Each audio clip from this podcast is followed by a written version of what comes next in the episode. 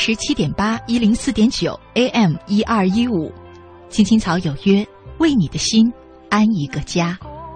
收音机前的听众朋友们，草家的家人们，大家晚上好！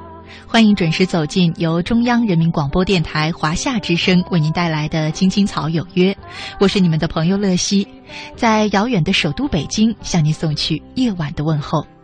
你在他乡还好吗？今天是星期日，我和你一起走进草家的身边的故事。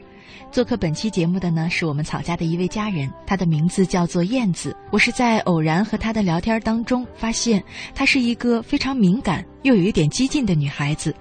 后来，慢慢的听说她的故事，也开始了解到她的成长历程和她的感受，竟让我诧异的发现，她是一个在为恨而不是为爱而生活的一个女人。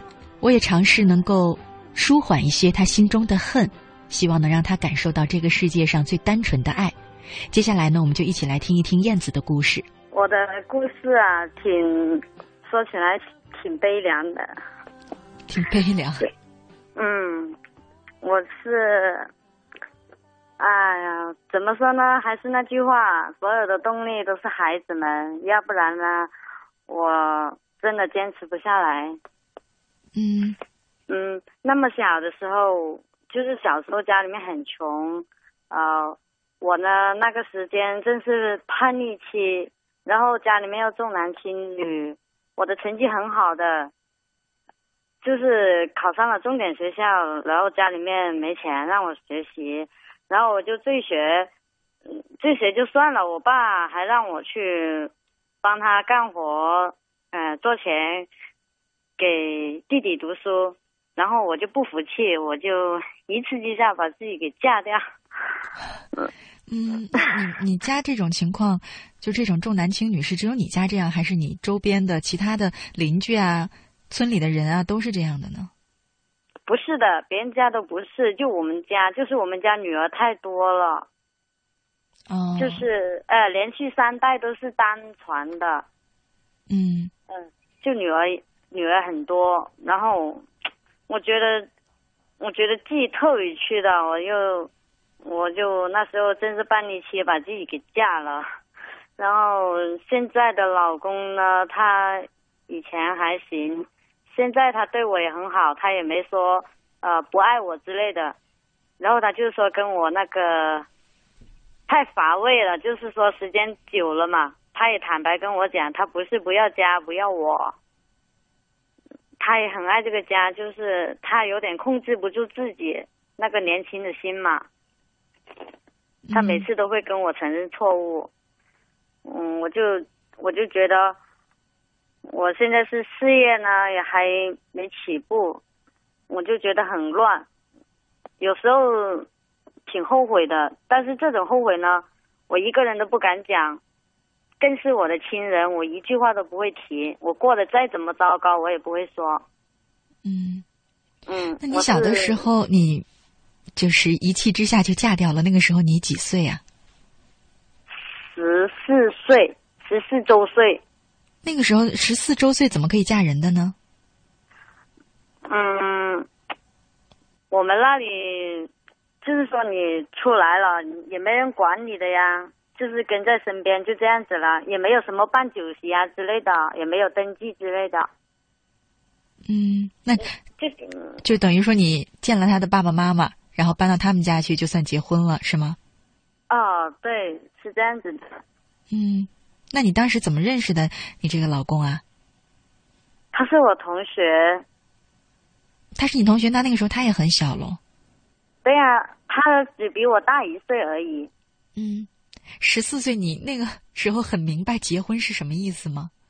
不明白，很迷茫的，就就觉得想把自己解脱，嗯，就就不想被家里面的人束缚。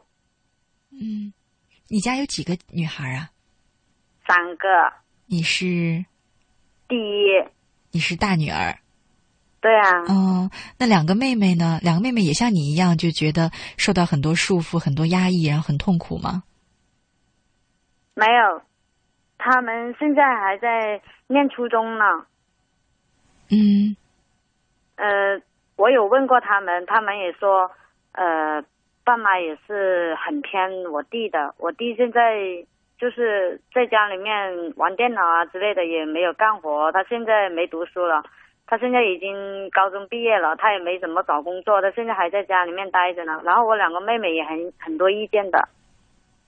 唉，没办法啦，老爸就这么一个儿子。嗯，但是嗯，妹妹好像就没有像你这么叛逆，对不对？对他，他们比较听话吧。我因为我嘛，我是第一个嘛，不管家里面家族里面的女儿都是我最大，就是跟我这一代相等的，我最大。然后也没有什么谁管教我啊，说过我啊。像我现在我都都会经常打电话跟我妹说，我说呃不要太叛逆了，有什么事呢就要跟爸妈商量一下，也许他们是爱你的，就是能力不够。我现在也能懂这个道理了。因为你也当了妈妈了。对呀、我也当了妈妈了，我也了解了，就是重男轻女呢，可能是大部分我们广东人都这样的，就是说他他也不会说不要女儿，不认女儿的，他只是说没这个能力了，他的能力有限。嗯，我现在懂了，就是太晚了。太晚了。可是那个时候你十四五岁，如果你想说，嗯，就不想在家里了，想离开家，少一点束缚，没想过出去，比方说打工啊什么的，而是选择了嫁人这个方式，这是为什么呀？从小缺少温暖啊。我觉得我现在的我这个老公给我带来的温暖远比家里面的人好啊、比方说你有个什么心事啊，不舒服啊，他都知道。就是家里面的人呢是从来不过问的，那段时光挺美好的。嗯，你现在还能回忆起来吗？可以啊，一直都没忘过。就是我就是凭着之前的美好回忆一直撑下去。要说现在的话，我是很很痛苦的。如果说是以前，我现在都是回回味着以前的那种味道，那种怎么说呢？像嗯，那时候的感情很纯很真，他不会想什么后果，他只会珍惜现在。嗯像如果现在的话，我感觉到其实现实中没那么美好的。人长大了，想的事情也很多，很复杂，没那么单纯。嗯，你觉得哪里复杂呢？嗯，比如说你说话啊、做事啊，小时候呢就只管做，不会想。然后你现在说话、说句话或做个事呢，都会想一下后面跟前面会不会有矛盾。嗯嗯，就比如说我跟我老公哈，如果像呃开句什么玩笑的话，比如说嗯，他他经常会跟我开玩笑，他说呃能不能让我去，能不能让他去泡妞，然后老婆呢永远是老婆是第一位。以前我听着这个话呢，我以为他在开玩笑，因为我对自己很自信。然后现在的话，他说这句话的话，我就会联想到一大堆的事情。这句话是具有真实性的，他确实是这样子做了。嗯所以说，以前说的话跟现在说的话，以前说的我不会想后果，现在说的话我会想后果。嗯，上次你有跟我讲过，你老公其实有一次又一次的用出轨的行为来伤害你，但是你还是愿意接受他这样子。那我能怎么办呢？孩子才十岁，我不能让这个家散了啊。我如果我如果一扭头的话，这个家肯定是散的。然后还有人等着看我笑话呢，我才不干。谁在等着看你笑话呢？肯定很多人都等着看我笑话啊！我的朋友、同学、认识我的人都等着看我笑话，我我都觉得他们在等着看我的笑话。你为什么这么觉得呢？因为我那么小就嫁人了，然后他们肯定在想着我这个女人啊，肯定是一个水性杨花，什么不正经的女孩。其实我真的不是，我从始至终我只跟了我老公一个人，虽然是很年轻的时候就跟着他，但是我并不是那样子的人，所以说我不能散了。我要是散了，我不可能一个人生活吧？那我还得，我还得再组成另一个家庭吧？那样子人家肯定会笑话我呀。所以说我必须要坚持。嗯，选择保护这个家不离婚，你觉得是嗯哪一个原因占的因素比较大？就是怕别人看笑话，这个因素很大吗？最大的原因还是孩子们看笑话是其二的。嗯嗯，因为我觉得如果一个家庭散了的话，对孩子伤害是最大的。我我很爱他们，我真的很爱他们。孩子们跟爸爸的关系怎么样？很好，爸爸对他们也很疼爱。对，很疼爱，包括对我也很疼爱。就是说，他他是什么思想啊？他就想，他是他是那种想家里面和和平平、和和睦睦，然后外面的话又可以找点刺激的。他就想我去接受他找刺激，他是这种男人。他他他没有说不不爱我。如果我生个病啊什么之类的，他都会很关心的。比如说平常一起生活吃饭的话，他都会把好吃的让给我，非逼着我吃下去。他是这种男人。嗯，所以所以说我很矛盾，我真的很矛盾。然后我也没有什么朋友可说，我也请教不了别人，我也不知道这种情况是怎么情况。我我想我想给自己。一个确定，他到底是是花心、年轻、不懂事，还是说他这种是想我来给他把持这个家，然后他也拥有自己的自由，他想这样子，我实在是搞不懂。嗯，我也不敢说，我还是怕别人是会笑话我。嗯，没有人会可怜我这种遭遇，总觉得别人会笑话我嫁的那么早。嗯，是不是你自己对自己嫁的早这件事儿，其实还是很介意的？总觉得这是自己人生做的挺错的一件事儿。嗯，我是对这件事耿耿于怀的。嗯，我也后悔了几百万遍，可是没办法，我我是这样子的人，我要是做决定了，我一定要做到底的。嗯。你现在个性个性还是这样吗？还是这样很容易冲动的去做一个决定吗？现在啊，嗯嗯，不会了。我现在会深思熟虑。比如说，我现在在遇到我老公这种事情呢，我不会冲动。比如说，像一般的女人都会吵会闹，我是一声不吭的。我让他知道，我让他让他知道，我不吭声。已经表明他明很很明白我的性格。我要是遇到很生气不想说的事情呢，就表明我真的放在心上了。我也不会说上去闹啊吵啊。我我不想。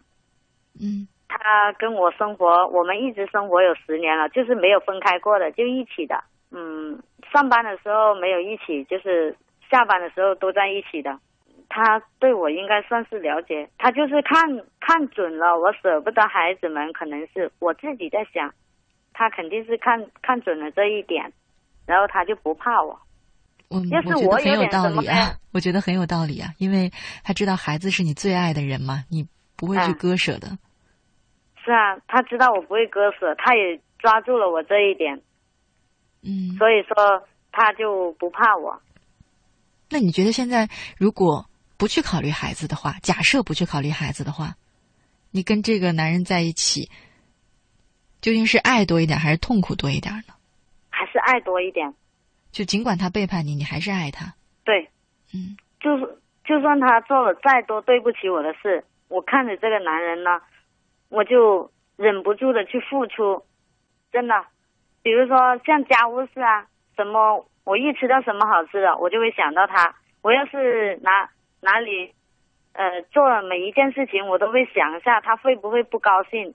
可能真的是人的选择不一样。如果是这样的状况，哪怕没有孩子，你都依然爱这个男人，那恐怕你是不会选择离开他的，对，是吧？我是不会选择离开他的，因为，因为他也还记得我们当初在一起的诺言。他经常会跟我说：“他说只要我我不离，我不离开他，他是永远都不会丢弃我的。他说，就算他跟跟的女人再多，最后抱住我的那个人还是我，抱住抱住的人还是我。他是这样子说的，所以说我很感动的，确实也是。嗯，我说有时候我很生气，我我说要离婚，然后他说他是不可能让我让我走的，他是不可能离的。然后我也有问过他，我说你是不是怕没办法跟我家里面的人交代？其实我们可以隐离啊，不没关系啊，过年过节我也回家呀。他说那是不行的，他也不肯，他说他会改，他每次做了错事，他都说他会改，而我每次还是心软的。原谅了他，很多美好的，其实我们真的有很多美好的回忆，自己谈的嘛。我的初恋也是他，嗯，就是说从始至终，我只喜欢这么一个男人。那你觉得忠诚在爱情里面，或者说在婚姻里面，占多重要的一个？嗯，很重要，忠诚真的很重要，还有信任也很重要。但可是现在你的婚姻没有忠诚了呀。他没有忠诚了，在我认为。他是他的灵魂还是忠诚的？嗯，确实是他的灵魂，确实是忠诚的。因为他就算他在外面说怎么背叛我都好，他的他都没有把感情注入进去。你这个话是真的这么想，还是你觉得你是在说服自己呢？你说服自己不让自己离婚，还是你真的这么认为呢？嗯。我也很矛盾，我也不知道。我每次我都自己这样子跟自己说的，最起码他没有把感情注入进去。嗯，如果你内心深处真的是这样想的话，你为什么还会痛苦呢？痛苦的话，我就是就是纠结于我，我老是在听你们的节目哈。你们有一次说到说到那个什么，哎，我一下子还想不起来。那那当然会痛苦啊，你。自己心爱的男人在别的女人身边，怎么会不痛苦呢？嗯，所以你并不是不介意呀。我介意，但是我没办法，我不可能跟他闹吧。嗯，就因为爱嘛，就是因为爱多一点嘛，痛苦少一点，就是爱比痛苦还要深嘛。我不可能把他拱手相让啊。嗯，电视里面不是有播吗？你你越是闹的话。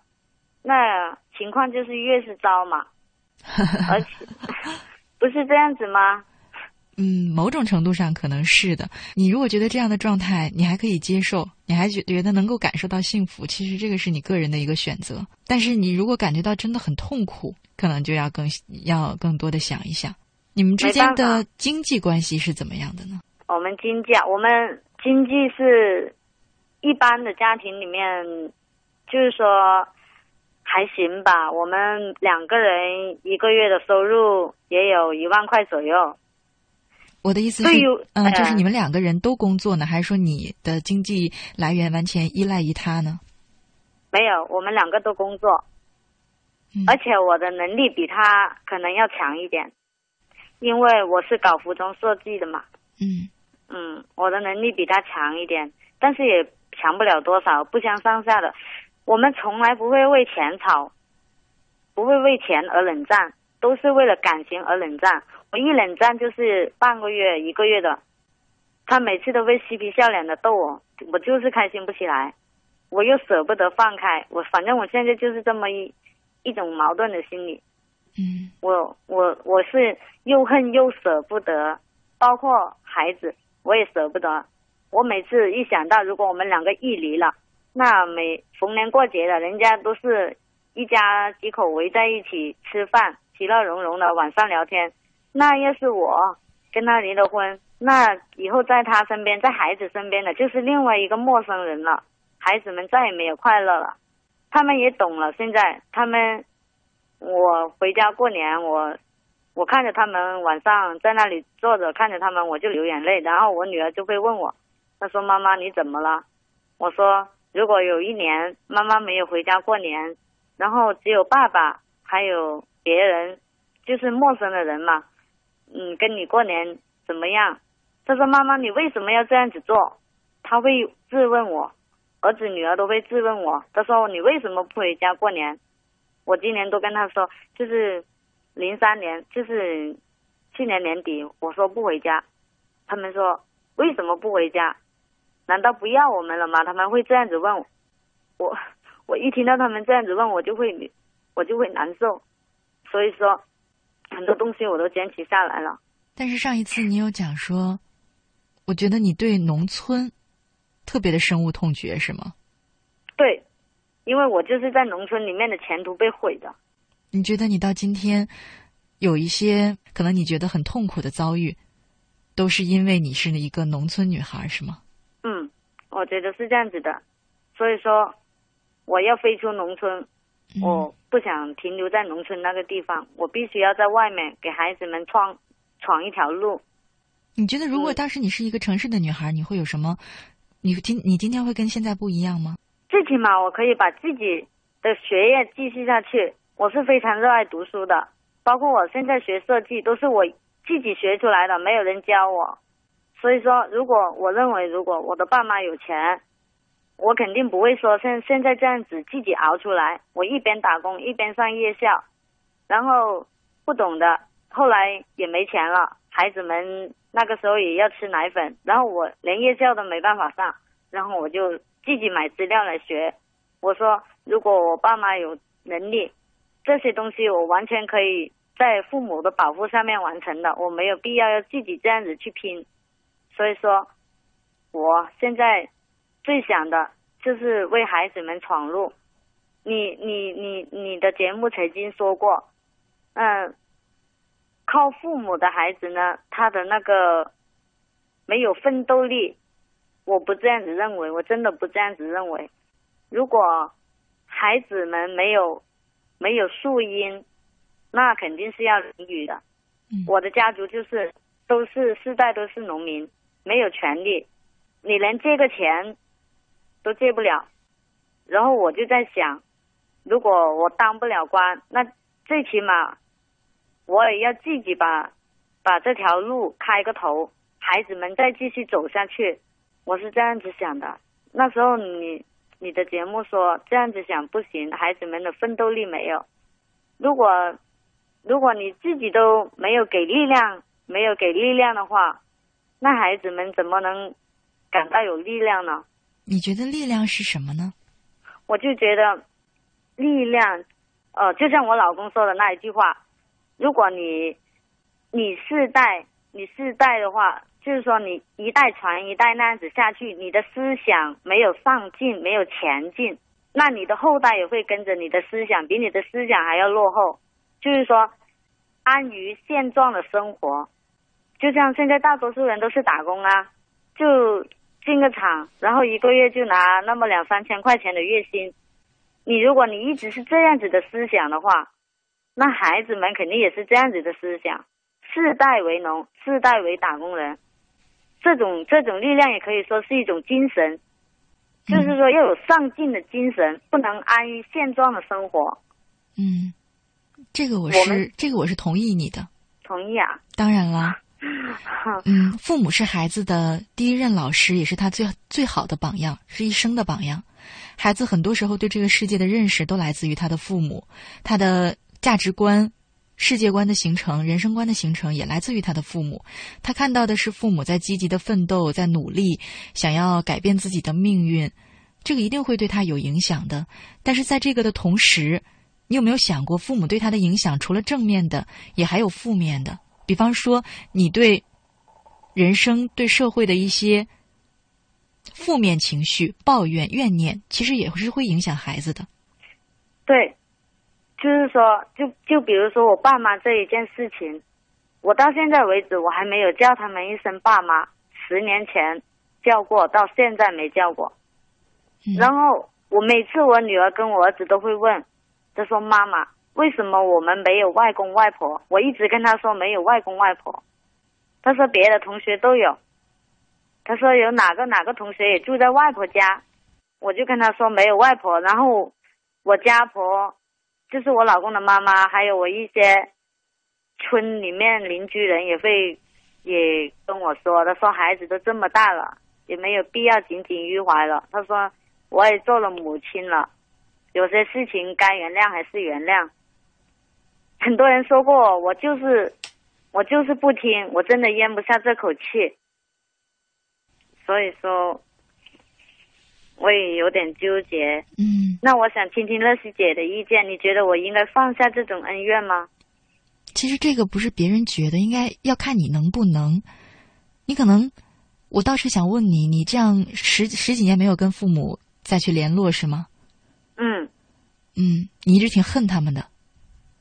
我很恨，你觉得这种恨感觉好吗？不好。有时候我我看见别人有委屈都可以有人诉说的时候，我就想着我自己。本来女儿跟妈妈的关系应该是很好才对的，不是说女儿是妈妈的贴心小棉袄吗。可是我就没有感觉到，从小到大都没有这种感觉。嗯，我的理解，你不去跟他们联络见面，是不是有一种惩罚的心态？惩罚？对，是不是有在想去惩罚他们呢？我没有这样子想过，我不想惩罚他，我就是说，我。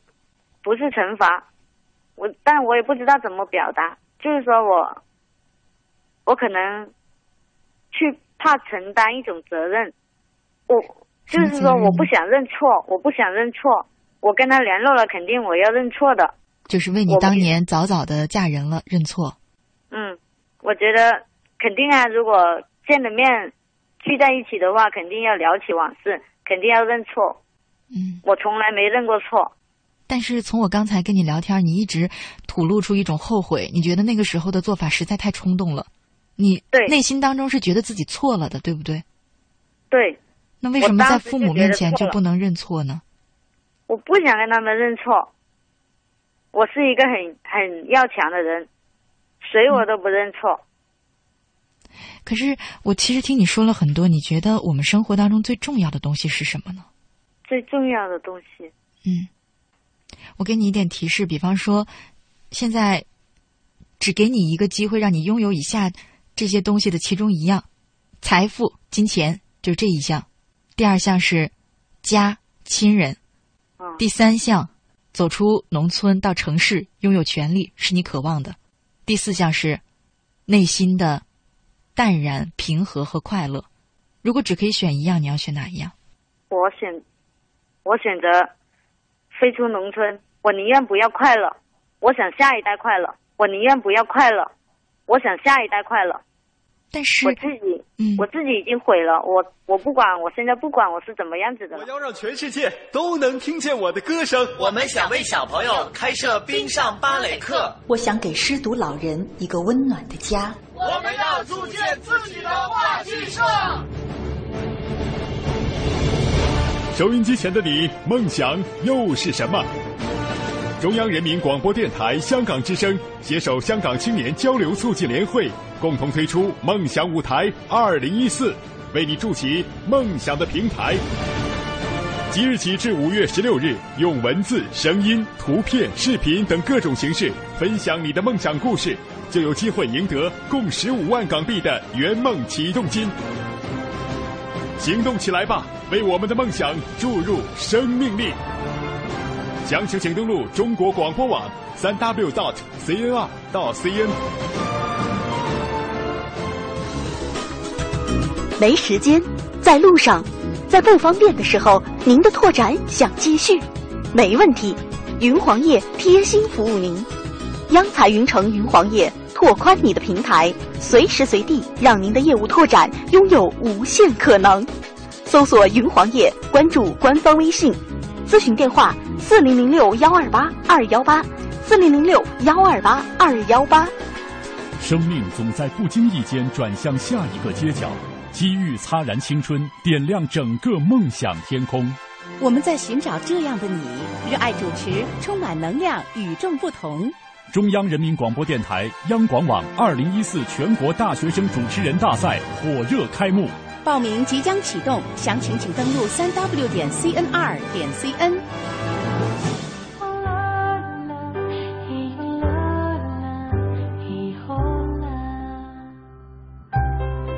回来，亲爱的听众朋友，您现在正在收听的节目是由中央人民广播电台华夏之声为您带来的《青青草有约》，我是你们的朋友乐西。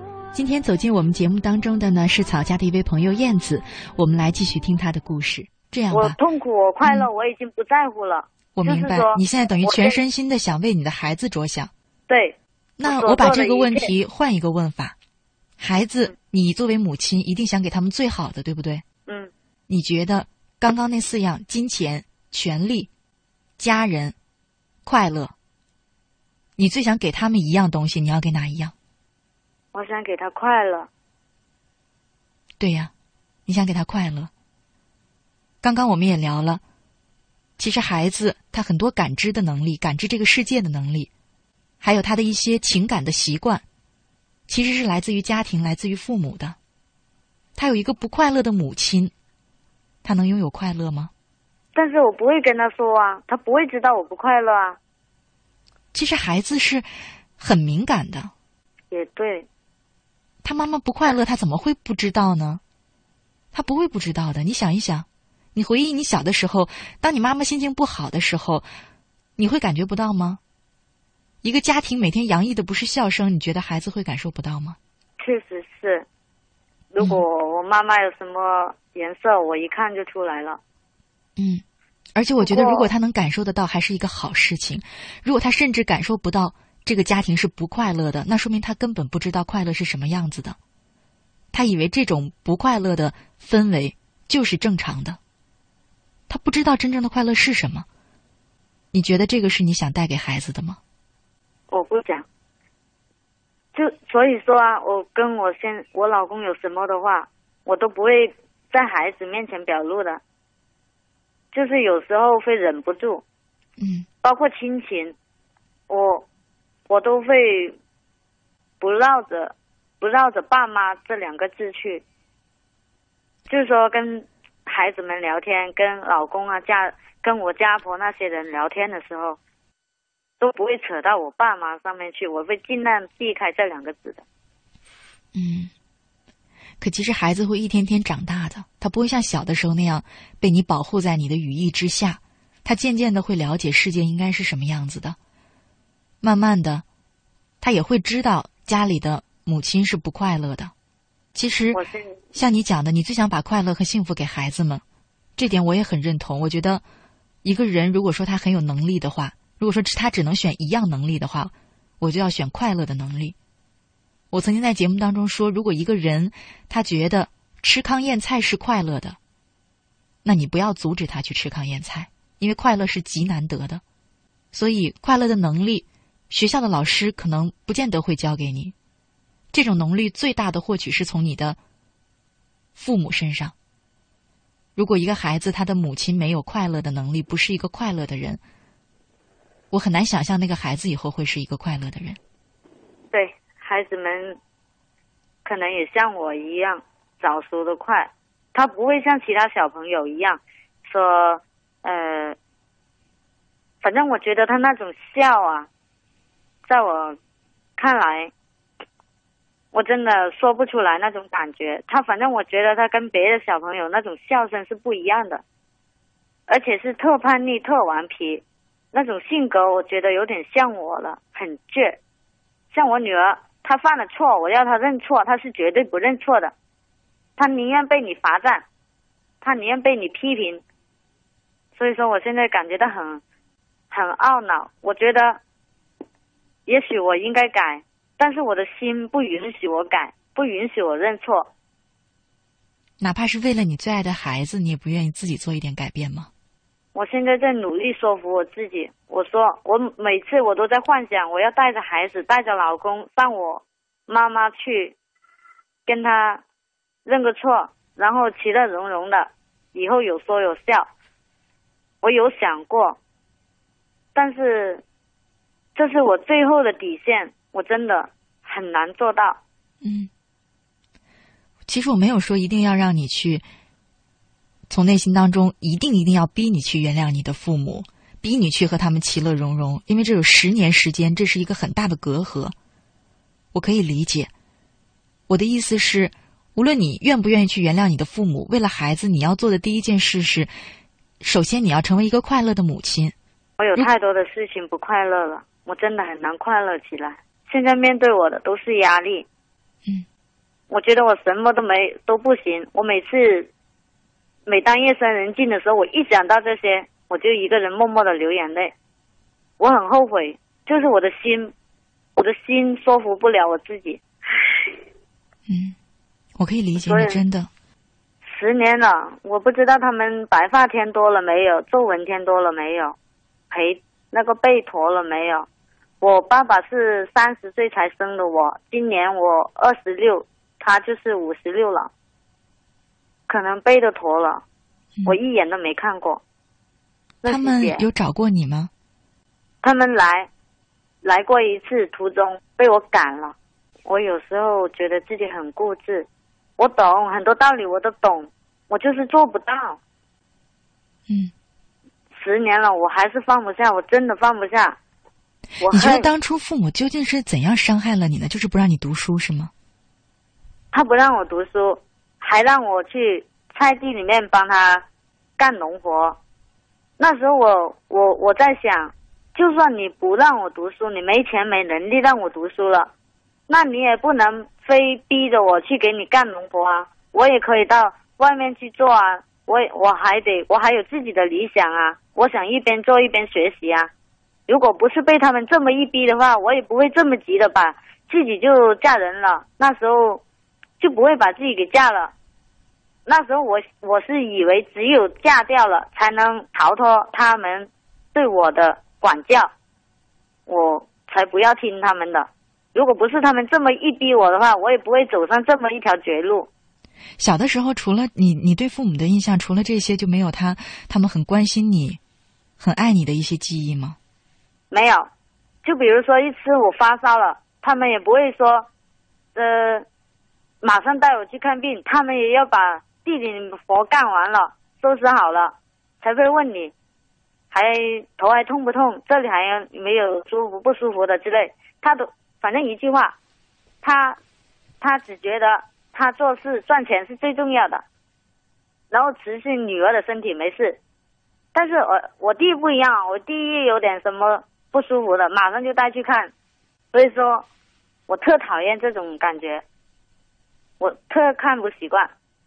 我那时候我就在想，既然既然我不重要的话，那我怎么着都行呢？那时候我是这样子想的。所以说，我现在更加疼爱我女儿，反而对我儿子比较冷淡。我可能是因为我爸妈的原因，这样子对我的原因。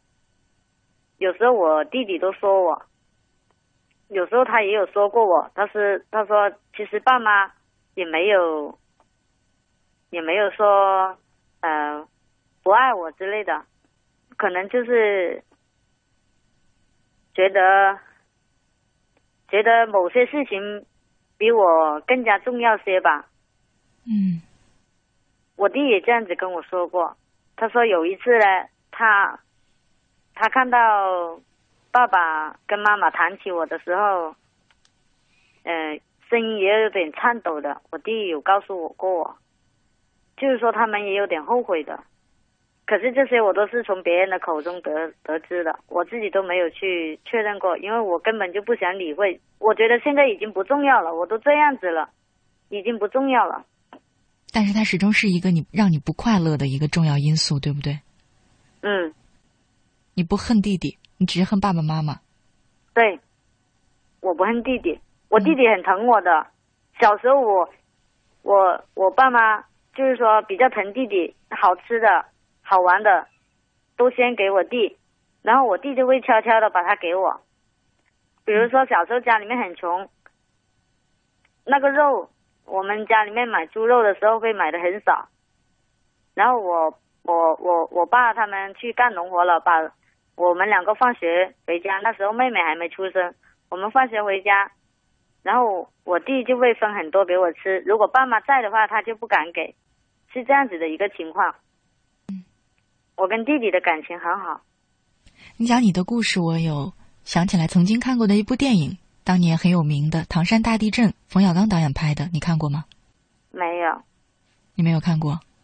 嗯，小时候很穷，包括现在我有电脑，我也很少看电影。我对这些已经没有什么，就是说，我整个人生啊，都是在为我孩子在规划，我自己没有去了解说追什么电视剧啊、电影啊之类的。嗯，我可以给你讲一讲它大概的情节，它是根据一本小说改编的。嗯，讲的呢就是当年的唐山大地震，这个你知道哈？嗯嗯，地震的时候呢，有这么一个家，这个家里呢有爸爸、有妈妈、有弟弟、有姐姐，一家四口。这个姐姐和弟弟呢是双胞胎、龙凤胎。然后呢，那一天呢，唐山大地震把两个孩子压在了一块砖的下面。对，爸爸妈妈，爸爸已经过世了，在地震当中。最后找到的时候，妈妈发现两个孩子被压在一块砖底下。那你要把这块砖翘起来，就势必会把另外一头的那个孩子压下去，你懂吗？嗯嗯。如果你是这个妈妈，当时你是什么心情呢？你会怎么选择呢？我肯会肯定会撕心裂肺的疼，对吧？两个孩子。尽管一个是儿子，一个是女儿，但你都不想伤害他们，是吧？对，嗯，但是这个时候就是这样。如果再不再不把这个石头一边翘起来的话，可能两个孩子都会被压死。那他最后跳救了哪一个？我想问你呀。他应该是救了儿子。我不是说他，如果你是这个母亲，此时你会怎么办呢？你也有一个儿子，一个女儿。我忍着痛，我要救一个。救哪一个？我会。我要救儿子，为什么？嗯，因为对于我们农村来说，儿子就是家里面的顶梁柱。嗯，女儿长大了是要嫁出去的。那个故事当中的最后那个妈妈也是救了那个女儿，呃，救了那个儿子。但是我不知道他，就是因为电影里没有讲他妈妈当时的心理过程具体是怎么样的。但总之，有可能像他说，像你说的一样，他选择了救那个儿子，也有可能是当时他觉得两个孩子的呼救的声音，儿子的比较大一点。比较有机会救活，但无论如何，那个女儿亲口听到了她妈妈说：“救儿子。”你有没有说？他女儿在这个板石板下压着的时候，埋在废墟里的时候，就是强烈的渴望生存的时候，他听到他的亲生母亲放弃了他，说救儿子。你有没有觉得这个女孩跟你的心情有一点像？嗯，对，那时候他肯定，就算。生命还没有终止，心都已经终止了，可能。嗯，后来这个女孩呢，很幸运，她从这个废墟里爬了出来，但是呢，妈妈以为她已经死了。这女孩爬了出来之后呢，她就没有再选择回家了，可能因为他对这个家已经很失望了。后来呢，他被救走了以后，被后来的养父养母收养了。然后呢，很多年过去之后。又一次的地震，他去救援，然后呢，遇见了当年的那个弟弟，弟弟很激动，发现他还活着，非常兴奋，把他带回了家，见了他的母亲。当他看见他弟弟和他母亲的时候，后来他们一块儿到了那个妈妈以为他没了，给他准备了一块墓地，就是他到了他自己的那个墓地的时候，还有他再一次在地震当中又经历了那种。生命受到威胁的时候，那种生离死别的感觉的时候，当他也做了母亲之后，他跟你的情况特别像。他也是后来，嗯，很早就跟一个男孩怀孕生了孩子，后来那个男孩抛弃了他，他也很早就做了母亲。等他做了一个母亲之后，他再一次感受到生命的生离死别的时候，母亲的那种感受。最后的结局是他选择了原谅他的母亲和弟弟，但是呢。嗯，这个是电影的改编，原著里呢，就这个小说原著里呢，那个女儿是一生都没有走出这个阴影。你觉得，如果你是这个女儿，你愿意选择哪一种？或者说，不是你的意愿，你觉得你会走哪一条路？我，你问的太突然了，我很矛盾。我很想，我很想原谅，我心，我的心呐，每次都在呐喊，我，我想原谅，因为爸妈。能力真的有限。那个时候我看着他们确实也很苦，借钱，他们可他们也有去借过钱跟亲戚借，就是没借到，没办法。我每次都这样子跟自己说，爸妈真的尽力了，可是我还是不能原谅，我我的脚真的走不动，踏不进他们的门了，就是我的心已经原谅，我的脚真的踏不进去他们的门栏。我在想，或许再过个五年十年吧，可能也许会有释怀的那一天吧。嗯，我可能问的一句话不是很得当，但你有没有想过，再过五年、十年，再等你二十年，爸爸妈妈还在不在了？是啊，邻居也有说过我，他说你是不是要等到爸妈再也说不动话的时候，就是说躺在床上动不了，话也说不清楚，脑就是这脑子也不清楚的时候，你才想着去靠近他们吗？那时候还有意义吗？包括我的家婆也这样子说我，我一想，我一听到这样子的话，我心里面很颤抖的。你。你这样子问我的话，我心里面也很颤抖，我很害怕的。你觉得如果现在你原谅他，你你是你会失去什么？我原谅他，我会失去我自己。如果我一原谅他了，我我自己活着，我真的是好像没有动力了。我我的意思是说，我我没有错，我活的还是好好的。你们都看到了，大家都看到了。等于你是在为恨而活吗？我很矛盾，我真的很矛盾。我一旦原谅了，我就觉得我活着没有意义了。孩子们，难道不是你活着的意义吗？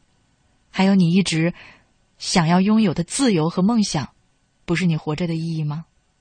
我觉得这个意义更加大，恨的意义更加大。我也说不清楚，恨不恨？我只觉得我必须要这样子坚持下去。我要是一旦一旦不坚持了，那我。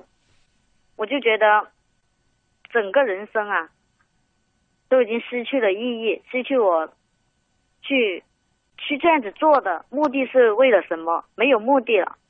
嗯，其实你的人生的目的很明确呀，你人生的目的是是因为爱，不是恨。你人生的目的刚刚不是有讲吗？是为了你，你现在的目的是为了你的孩子更幸福。当年你人生的目的就是为了追求自由和梦想。但是为了孩子们幸福，有另外一层意义，就是说要让亲们看亲人们看到我，我能给孩子们幸福，我有这种能力，我是要证明给他们看，我不是每件事都是说说而已的。嗯，你觉得到哪一天你就能证明了呢？孩子们健康快乐，然后我自己也有事业起步了，稳定了。然后孩子们也慢慢的长大成人，快乐成家立业的时候，那个时候我就是一个骄傲的妈妈。也许那个时候我爸妈已经看不到了，我又觉得有种凄凉的感觉。我希望他们能等我，等我把这一切都实现了，他们，他们，他们就会知道，当初放弃我是多么的，是多么错的一件事情。所以你才有这么大的压力，工作的压力，让孩子一定要成功的压力。嗯，我要活得比弟弟要出色，我要让他们知道我比弟弟还能行。他们当初的选择是错误的，确实是我现在比我弟弟活得好多了。他们现他现在是无所事事的在家里面，我现在有自己的事情忙。我的孩子也长大，他们的成绩很好，他们也很很懂得我。我这个做妈妈的渴望，所以说我爸妈一定会后悔的。不是说女儿就不能给父母幸福，我觉得如果如果是好的孩子，有能力的孩子，不管他是女的还是男的，他都不会放弃父母的。嗯，那像你说的，现在你已经比弟弟过得好了呀，你已经证明了呀。用你的话说，用你的对这个人生好与坏的标准去衡量的话，你已经比弟弟过得好了。难道这不已经证明了吗？我还要下一代也要比他他的好。然后呢？要不要下下一代？你的孙子要不要也要超过弟弟的孙子？子子孙孙无穷尽也。我是想让我爸妈看得到的东西都要比他的好。就是说我爸妈还活着的一天，我让他看到我的所有一切都比他们好，都比弟弟好，都要强。你觉不觉得你的生活现在陷入了一个？封闭的一个死循环，让你逃不出来呀！你觉得是父母让你造成了你今天不幸的遭遇，然后你努力的想把生活过好，是为了证明给父母看，让这份证明能让你有更多的压力，这样的压力让你更不快乐，这整个是一个死循环呢，哪里是一个突破口呢？也许吧，等到父母不在的那一天，这个突破口就出来了。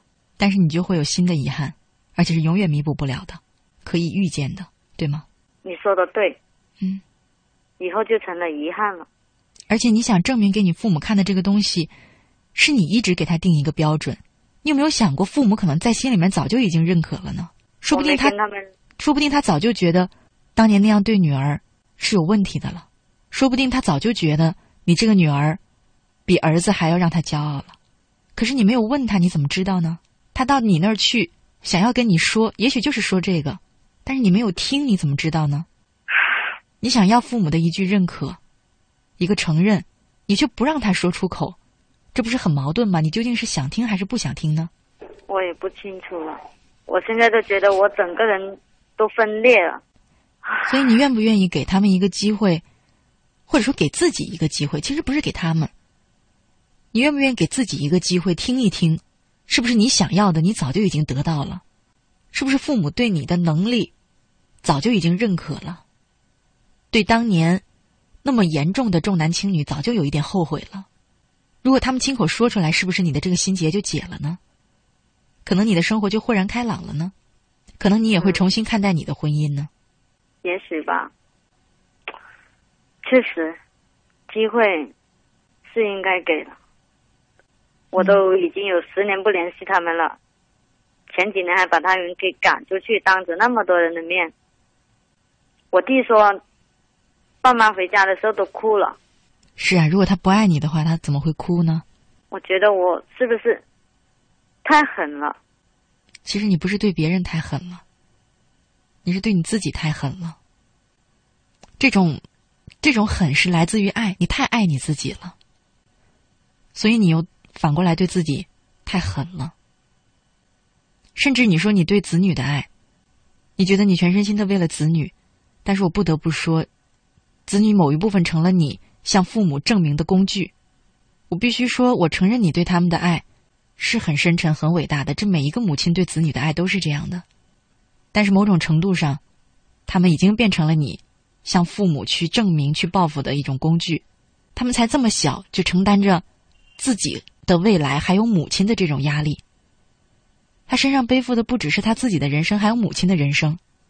你现在想象着你的孩子以后特别优秀，但是你不得不承认一个现实，就是每一个母亲都想让孩子特别优秀，但最终的结果不一定能如你所愿。如果十年之后你的子女没有你想象的那么优秀，怎么办呢？